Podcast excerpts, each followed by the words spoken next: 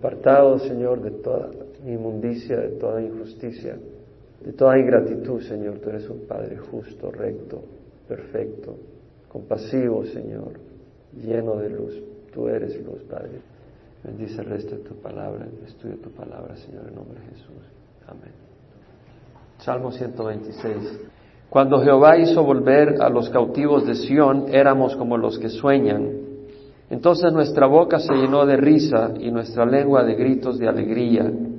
Entonces dijeron entre las naciones, grandes cosas ha hecho Jehová con ellos, grandes cosas ha hecho Jehová con nosotros, estamos alegres.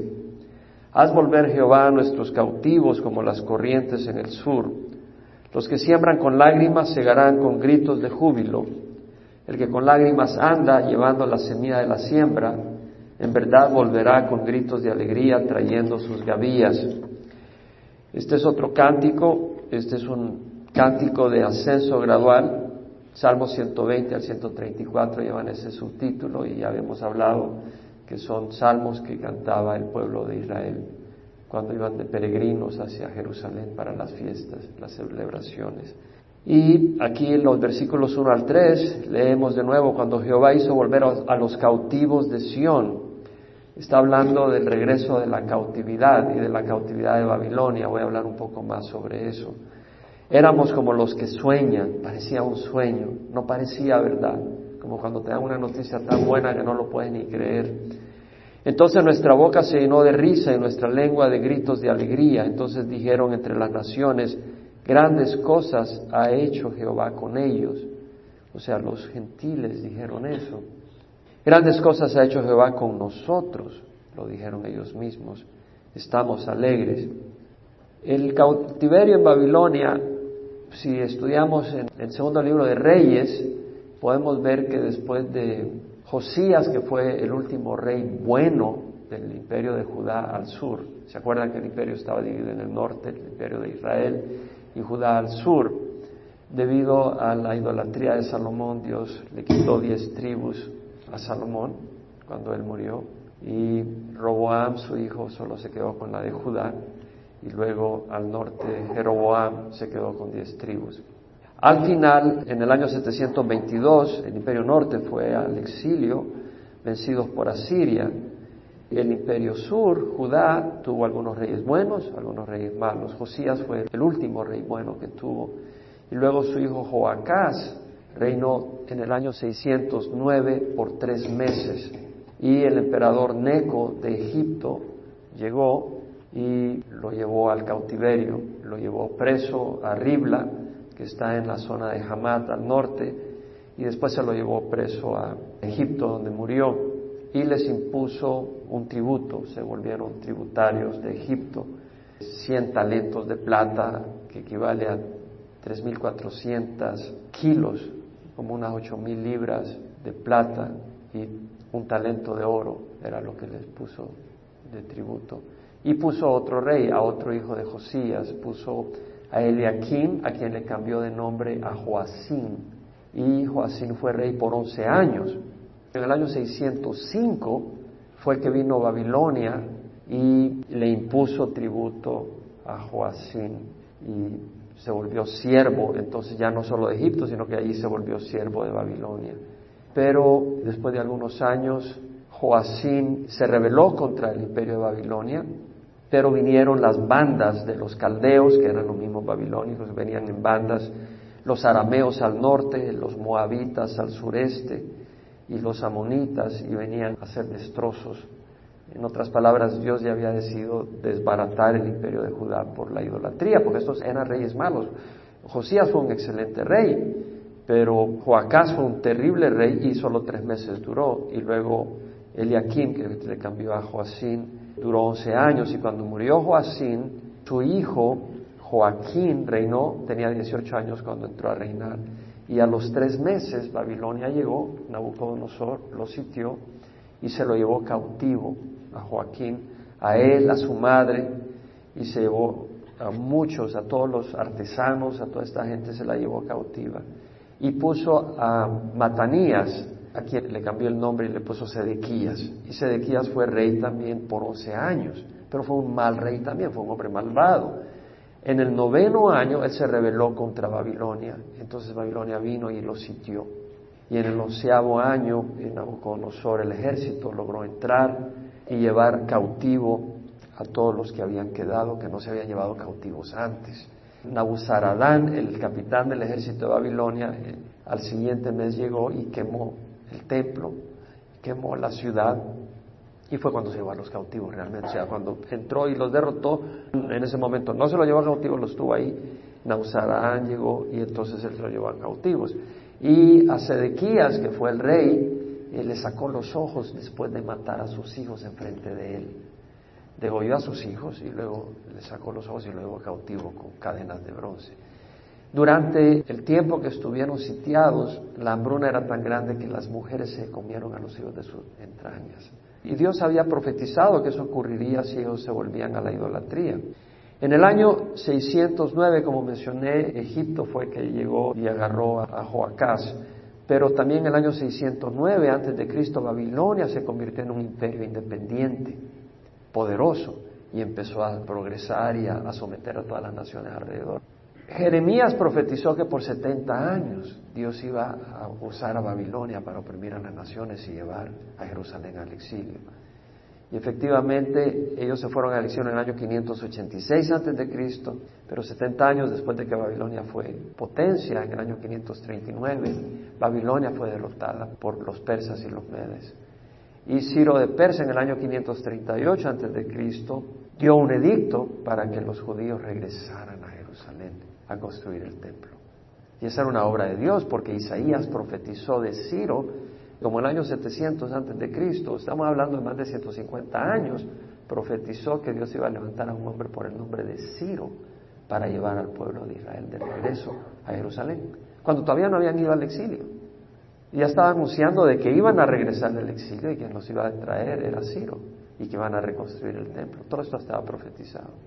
Pero entonces está hablando de ese regreso del exilio. Después de haber estado en el exilio, Dice, cuando el Señor hizo volver a los cautivos de Sión. Y vemos de que el salmista reconoce que no fue Ciro el que los hizo volver, sino el Señor, que realmente que está usando a Ciro. Pero es Dios el que está detrás de todo. Realmente a veces andamos por caminos equivocados y Dios tiene compasión, así como tuvo compasión con el pueblo de Israel. Pero después de la disciplina, muchas veces después de una disciplina fuerte. Luego Dios tiene compasión después de la corrección. Después del exilio babilónico, Israel nunca volvió a la idolatría. Rechazaron al Mesías, lamentablemente. Pero no volvieron a la idolatría, en esa área fueron disciplinados.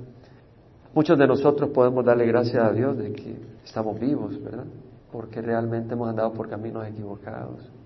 Aquella persona que ha andado por caminos equivocados y hace un examen de SIDA y le sale negativo, le puede dar gracias a Dios. La persona que anduvo en peleas de barrio y todavía está vivo, pues darle gracias a Dios, por cierto, compasión. La persona que anduvo tomando y manejando y está vivo, pues darle gracias a Dios.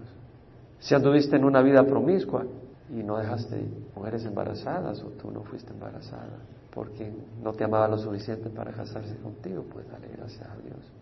Dios es compasivo. Dios se los llevó al exilio, fue Dios quien se los llevó y fue Dios quien los hizo volver del cautiverio. Se los llevó por el pecado. ¿Cuál es el pecado? Idolatría y rebeldía, porque durante los días de Jeremías, Dios le decía a través de Jeremías, entréguense al rey de Babilonia y vayan al exilio. No los va a destruir el rey, pero ellos fueron necios y murieron muchos de hambruna, de pestilencia y luego de la espada. Y fueron al exilio muchos, pero muchos murieron. Muchos murieron en su terquedad. Y eso es importante, entenderlo, de que no siempre hay espacio para arrepentirse. Tú no sabes cuándo el Señor dice hasta acá. Y muchos murieron en su terquedad, no pudieron ir ni siquiera al exilio. El pecado tiene duras consecuencias, pero Dios es quien libera a su pueblo y lo vemos acá. Cuando el Señor hizo volver a los cautivos de Sión, Dios tiene compasión de su pueblo y trae libertad. Y dice, éramos como los que sueñan, pues cuando uno ha estado en cautiverio y prueba libertad, parece un sueño.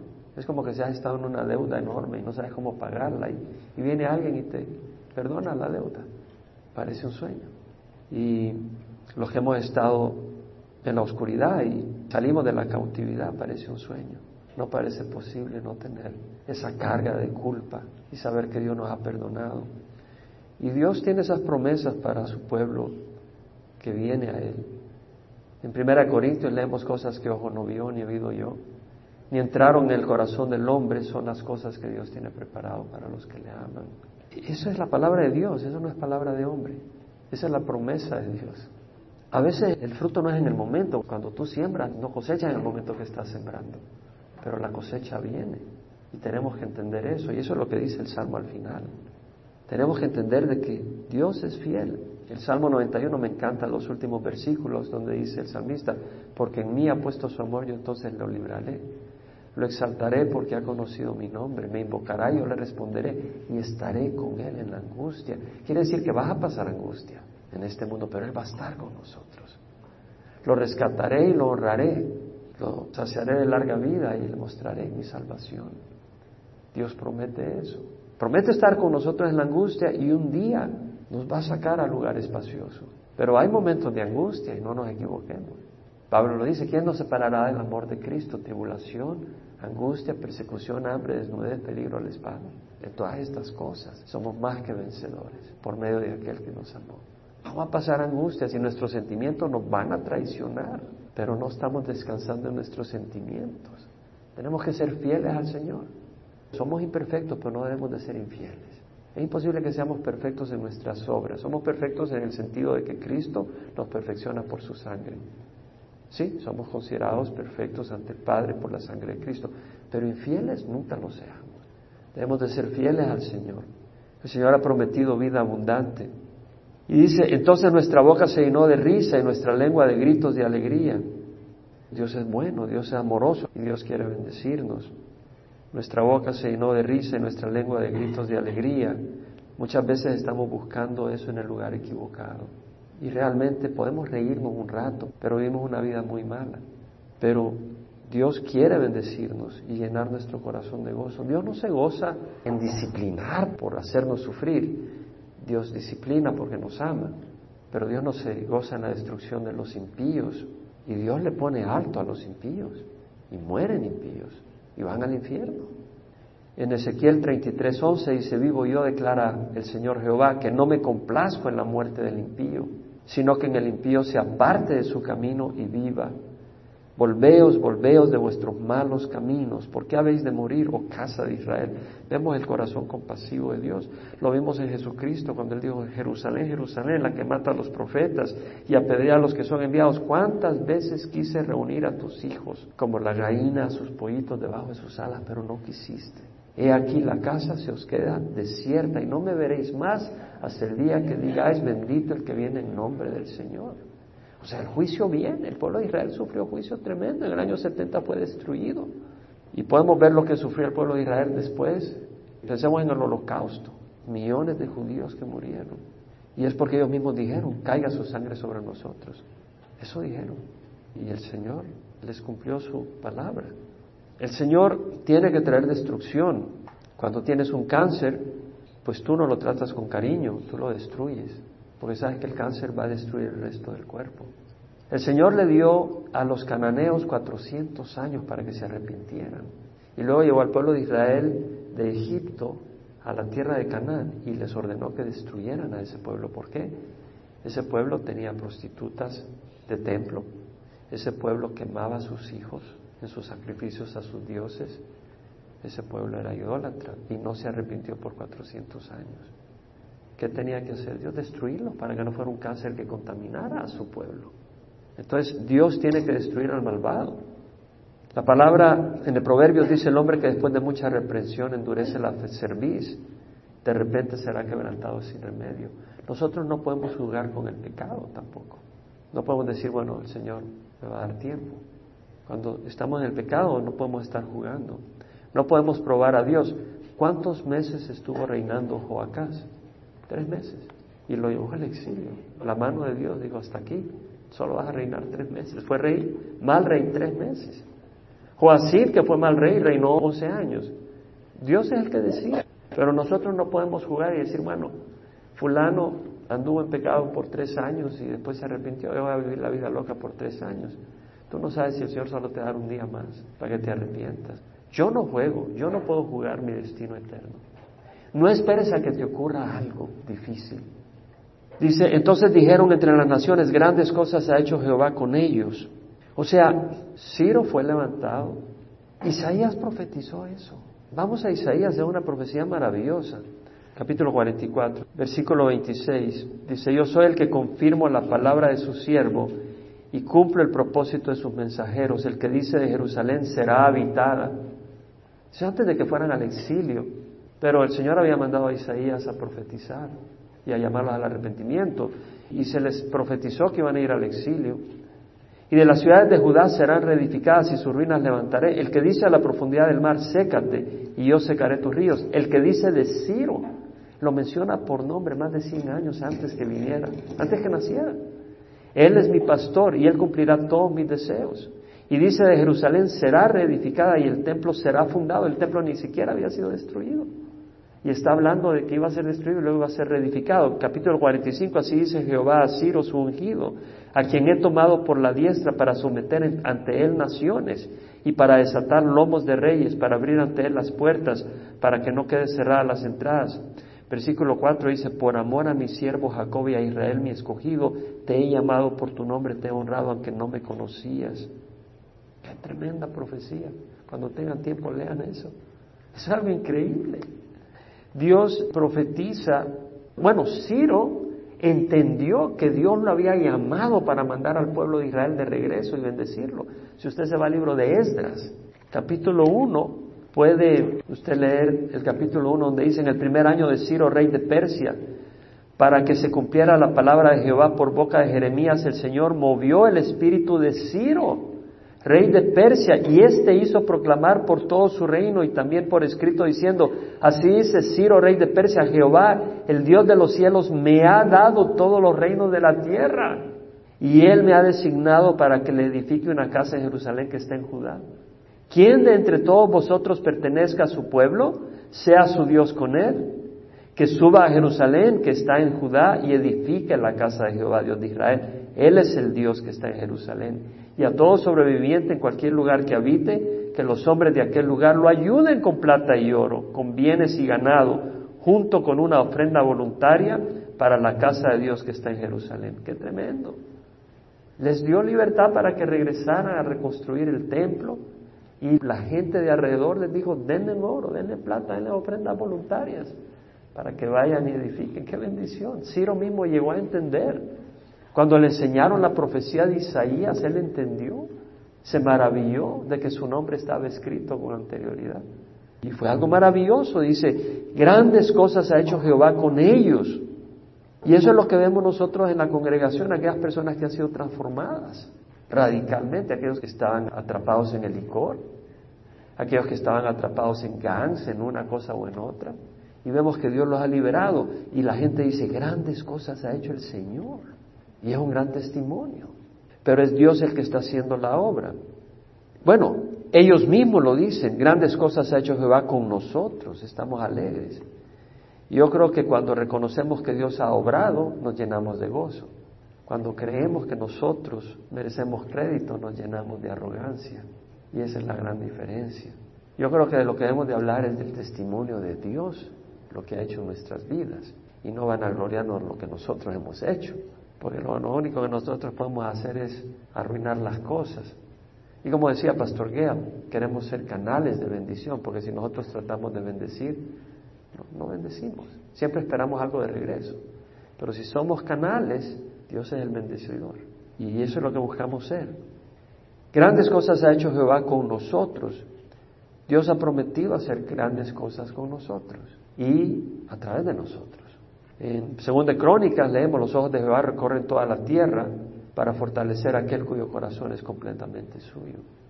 Dios ha prometido fortalecer aquel cuyo corazón es sincero hacia Él.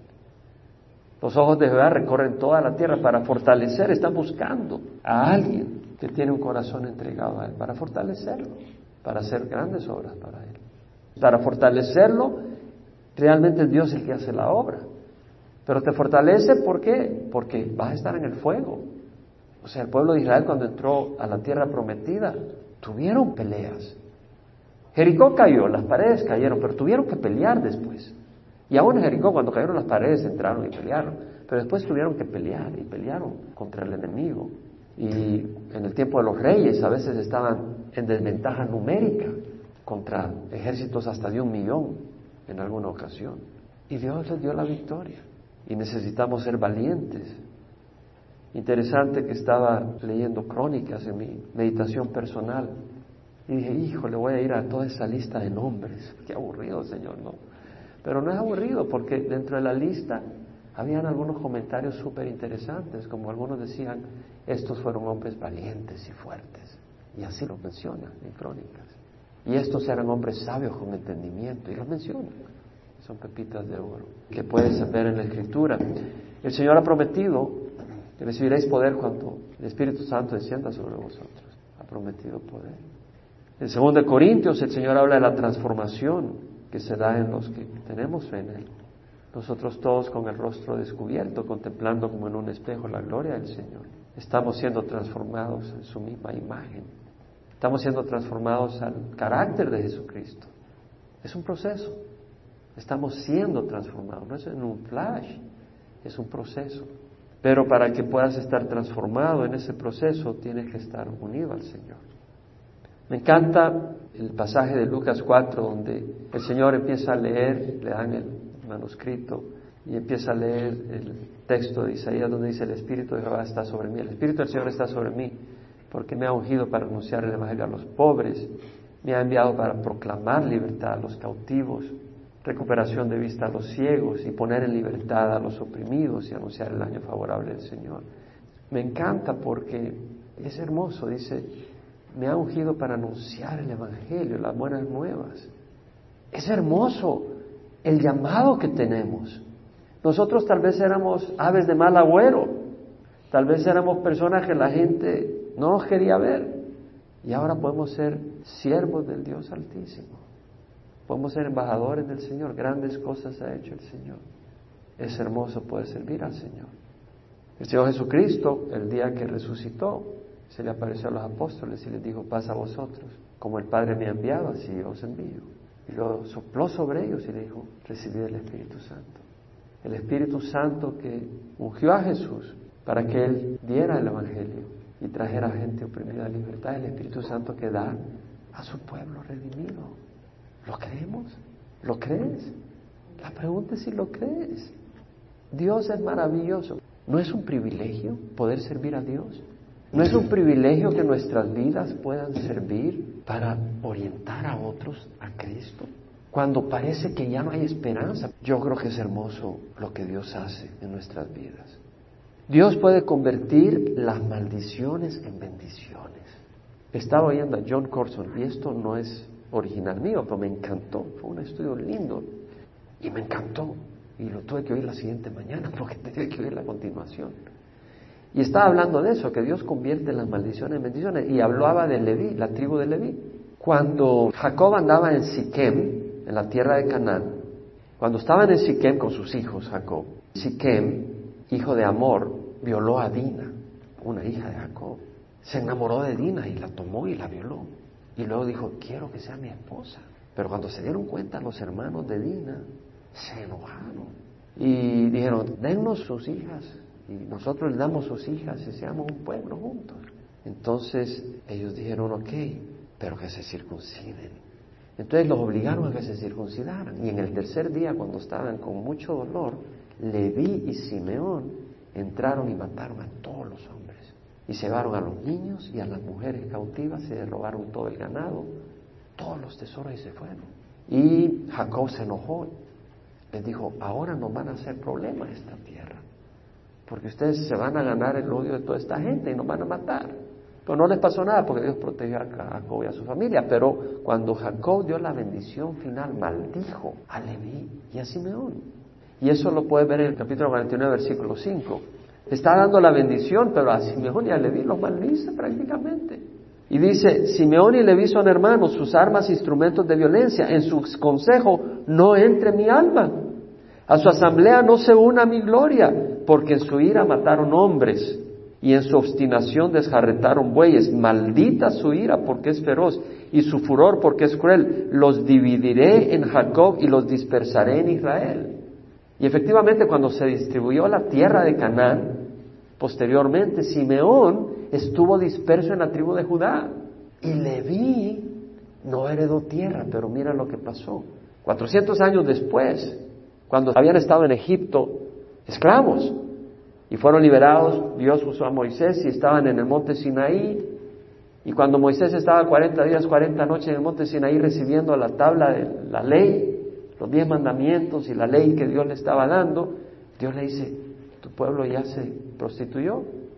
Y baja Moisés y cuando los ve bailando, danzando alrededor de un buey de oro que habían hecho, becerro de oro, tiró las tablas y hace moler el oro y que se lo tomen. Pero dice, ¿quién está por Dios? ¿Quién está a favor de Jehová? Y los levitas dijeron, estamos a favor de Jehová. Maten a sus parientes y a todos los que se han involucrado en esta idolatría. Y los levitas fueron los únicos que se unieron y mataron a sus propios parientes. Difícil, pero obedecieron la palabra de Dios. Y por eso, por esa obediencia, ¿sabe qué hizo Dios? No les dio tierra, pero ¿sabe qué herencia les dio? A Dios mismo y el sacerdocio y el ministerio del tabernáculo.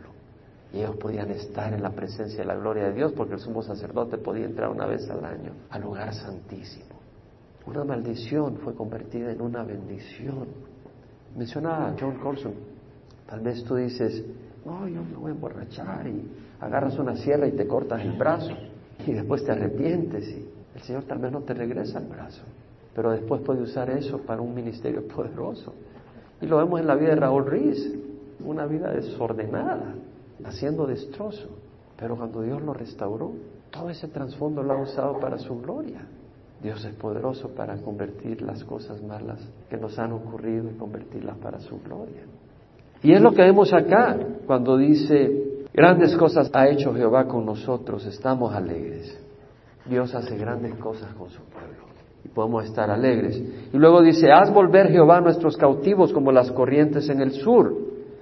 Estaban los ríos donde no fluía agua excepto cuando caían las lluvias. Así en la tierra del Negev venían las corrientes de agua, una gran bendición para traer agua a la tierra seca. Y dice, haz volver Jehová a nuestros cautivos. Probablemente se refería a aquellos que todavía se habían quedado en Babilonia. O tal vez se refiere en un futuro, porque el Señor ha hecho volver a muchos de Israel después del cautiverio que salieron en el año 70 de Roma. Los ha hecho volver a Israel en el año 1948, cuando Israel se estableció como nación y después de la tribulación, después de todo lo que sufran y, van a ser dispersos, van a regresar cuando venga el Mesías y van a regresar. Haz volver Jehová a nuestros cautivos como las corrientes en el sur. Aunque a mí me hace pensar también algo, de que muchas veces el Señor le está dando libertad, pero no regresa. Está cómodo en Babilonia. El pueblo de Israel estaba en Babilonia y algunos no regresaron a Jerusalén. Si usted lee la historia, algunos se quedaron y no estaban muy animados a regresar, se habían quedado cómodos en Babilonia. Y tenemos que tener cuidado de no quedarnos nosotros cómodos en Babilonia. Segunda de Corintios leemos al Señor dando esa exhortación al pueblo de no quedarse en la idolatría, no está hablando físicamente. Capítulo 6, versículo 16, ¿qué acuerdo tiene el templo de Dios con los ídolos? Porque nosotros somos el templo del Dios vivo, como Dios dijo, habitaré en ellos y andaré entre ellos y seré su Dios y ellos serán mi pueblo. Por tanto, salid de en medio de ellos y apartaos, dice el Señor, y no toquéis lo inmundo, y os recibiré. No podemos estar cómodos en el mundo. No quiere decir que no nos vamos a mezclar con el mundo, pero no vamos a ser parte del mundo. Jesucristo oró, Padre, no te ruego que lo saques del mundo, pero que lo protejas del mundo. Tenemos que estar en el mundo, pero no ser parte del mundo.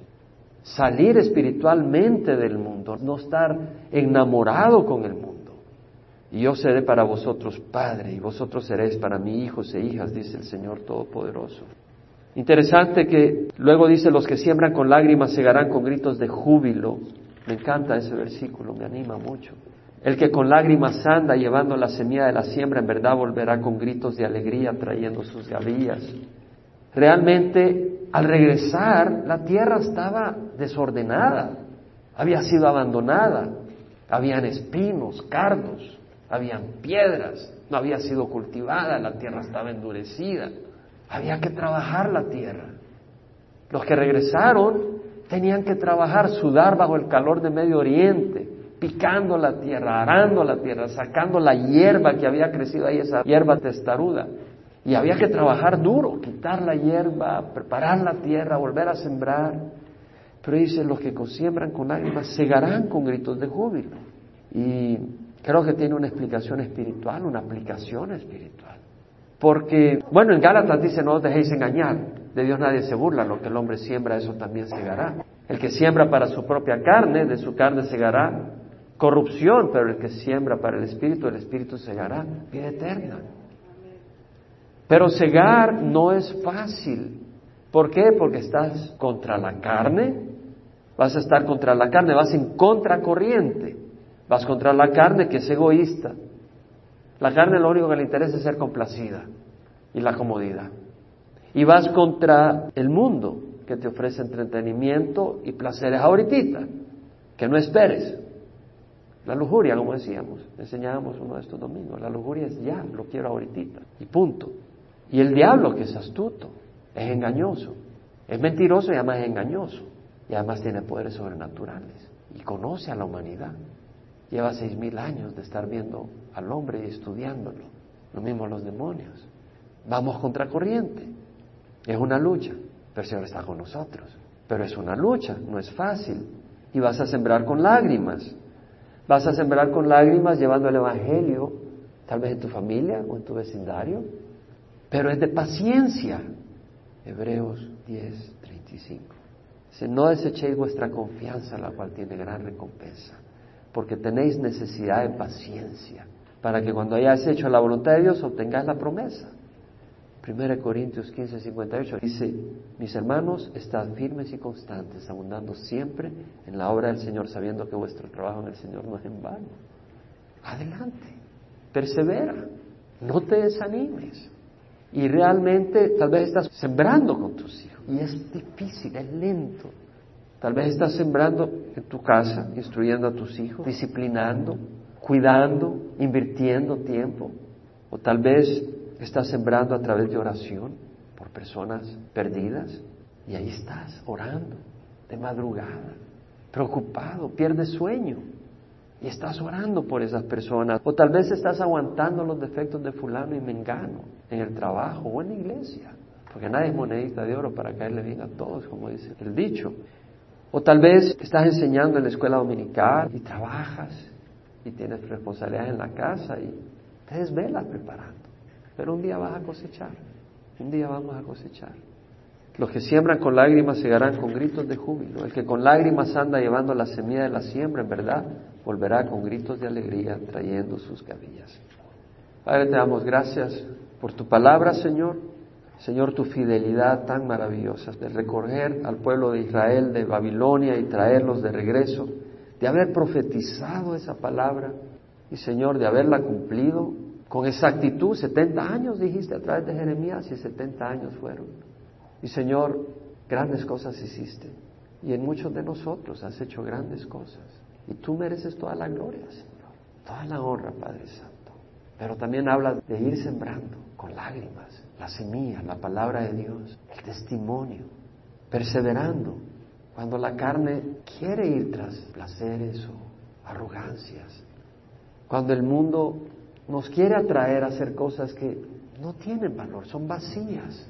Cuando Satanás nos está sobrenaturalmente, sino él, los demonios, haciendo la vida de tirita y usando personas o circunstancias que nos están volviendo a veces, ya no hayamos para dónde agarrar, pero podemos perseverar y seguir sembrando, no parados y con los brazos cruzados, pero sembrando, no estar perezosos, no estar paralizados, pero podemos seguir sembrando para un día cosechar con alegría. Ayúdanos, Señor. Fortalece nuestros pies, nuestros brazos. Fortalece nuestro corazón. Guárdanos del engaño. Guárdanos de la mentira. Danos sabiduría. Danos un corazón fiel. Y refresca nuestros corazones porque tú eres fiel, Señor.